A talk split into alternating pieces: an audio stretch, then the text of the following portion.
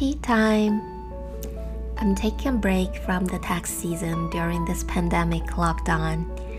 I cannot find a better word to describe this moment other than in this world, nothing can be said to be certain except death and taxes.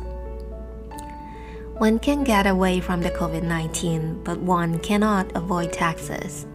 As a fan of bagels, I can tell you, foods from food stores in New York, including unaltered bagels, generally are exempted from sales tax. But if the bagel is sliced, toasted, or served with a spread, you'll get smacked with an 8.875% sales tax. I'm not sure if that accounts for one of the reasons why some New Yorkers assert that a good bagel should never be toasted. If you think the bagel tax is weird, how does urine tax, fart tax, and beard tax sound like? In the first century in ancient Rome, the buyer had to pay urine tax on the purchase of urine collected from public urinals. Who would buy urine? This sounds funny, but it's not a joke. Urine was actually a very valuable commodity. The Romans used urine as cleaning detergent and toothpastes.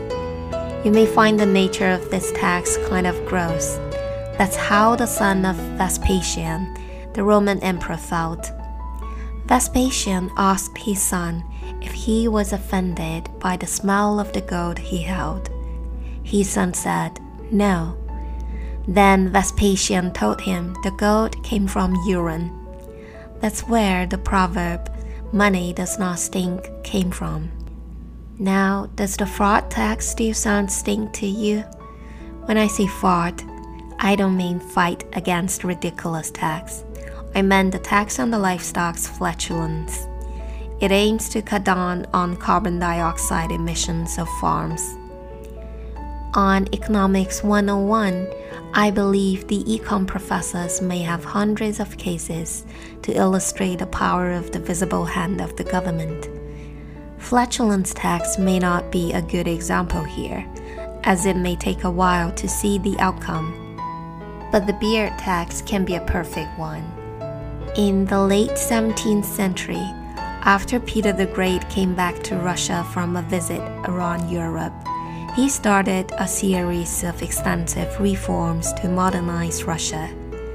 As part of the reforms, the Tsar claimed that all Russian men had to lose their beards like the Western Europeans.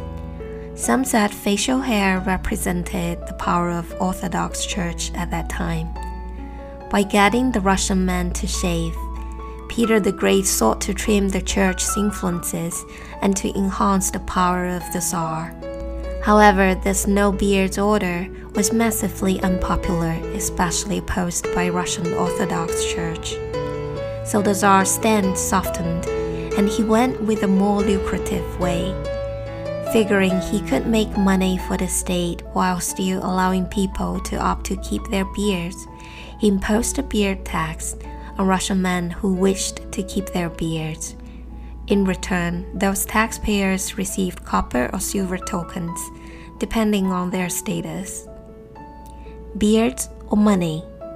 That's not a question. Many Russian men chose to keep their money rather than their beards. It appears that Peter the Great succeeded in establishing Russia as a great nation in the 18th century. So now, do you still think the bagel tax quirky?